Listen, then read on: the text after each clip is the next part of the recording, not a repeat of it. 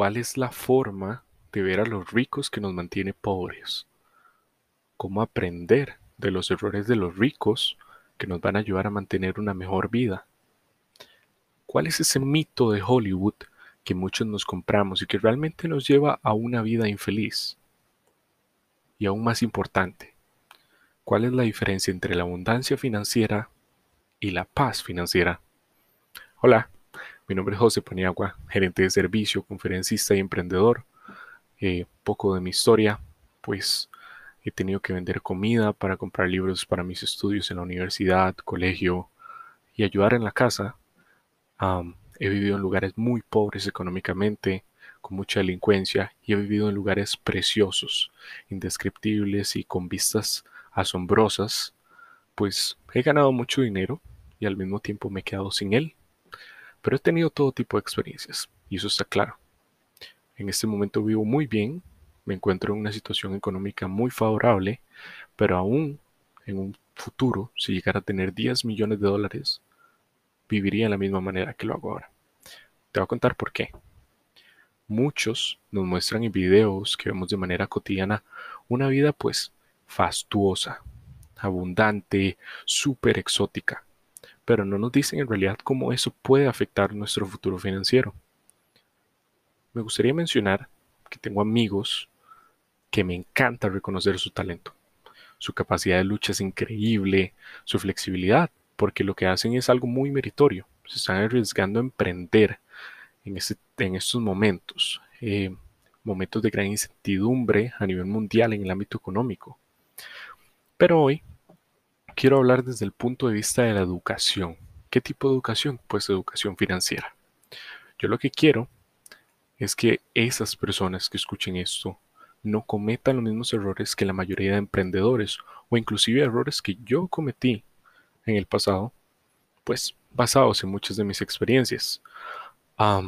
ahorita yo estoy muy joven, pero aún cuando yo era más joven, y sé que muchos se van a sentir identificados, yo comencé pues estando en una condición muy humilde y de ahí empecé a generar y a ganar mucho más dinero del que estaba acostumbrado.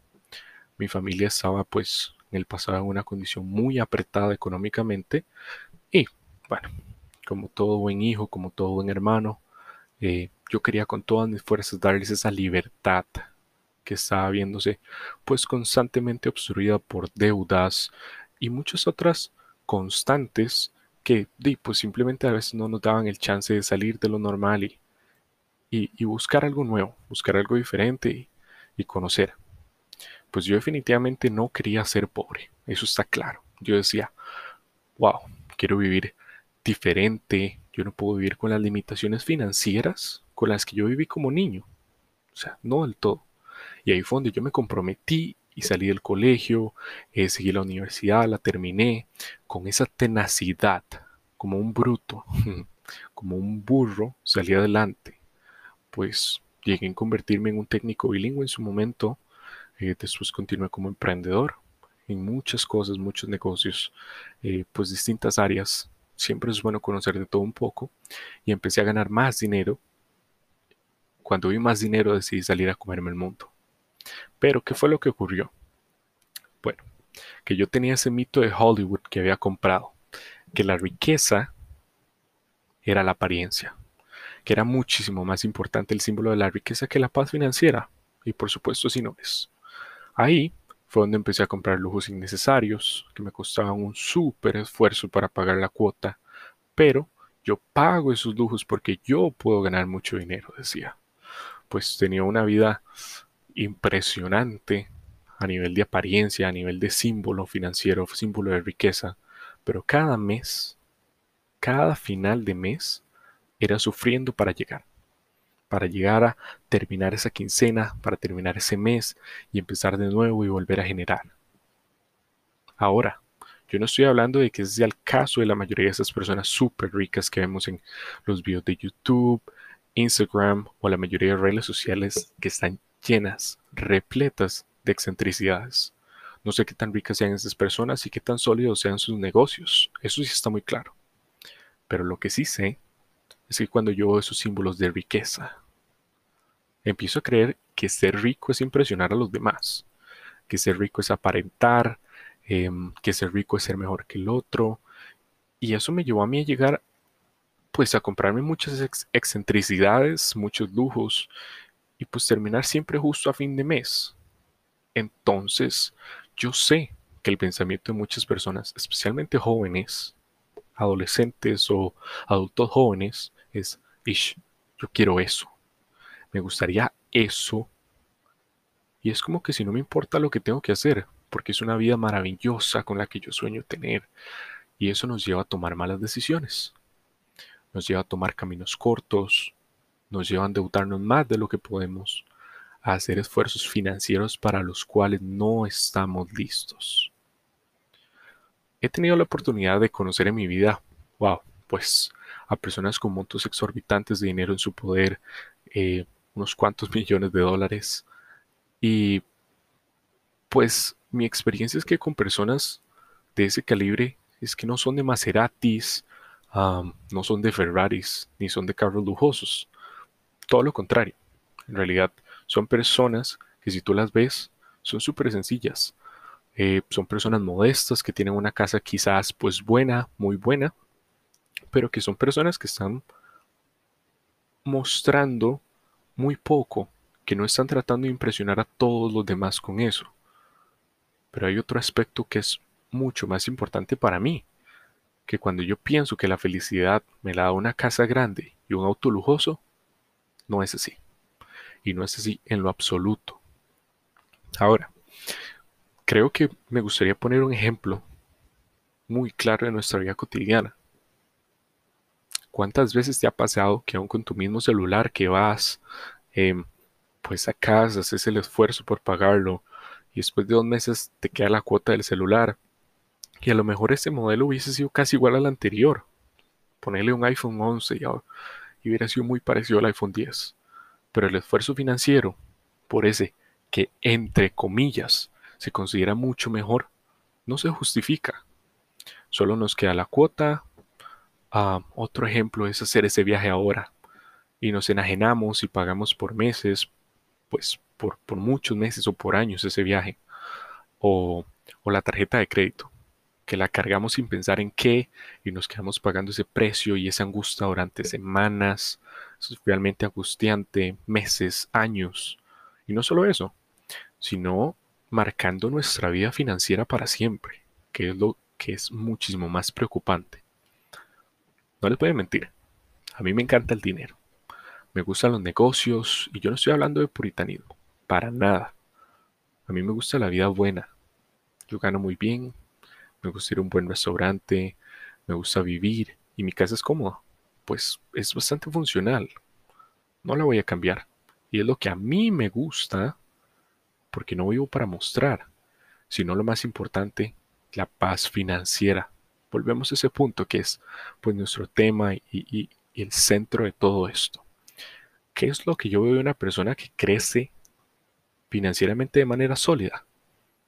Que lo hace paso a paso, que tiene paciencia para crecer financieramente, que valora lo que tiene. Porque cuando yo veo esos ricachones así enormes, digo, ay, es que yo no puedo. Estoy diciendo que yo no soy capaz que soy una pulga, algo muy pequeño junto a esa persona, algo diminuto, cuando eso no es cierto.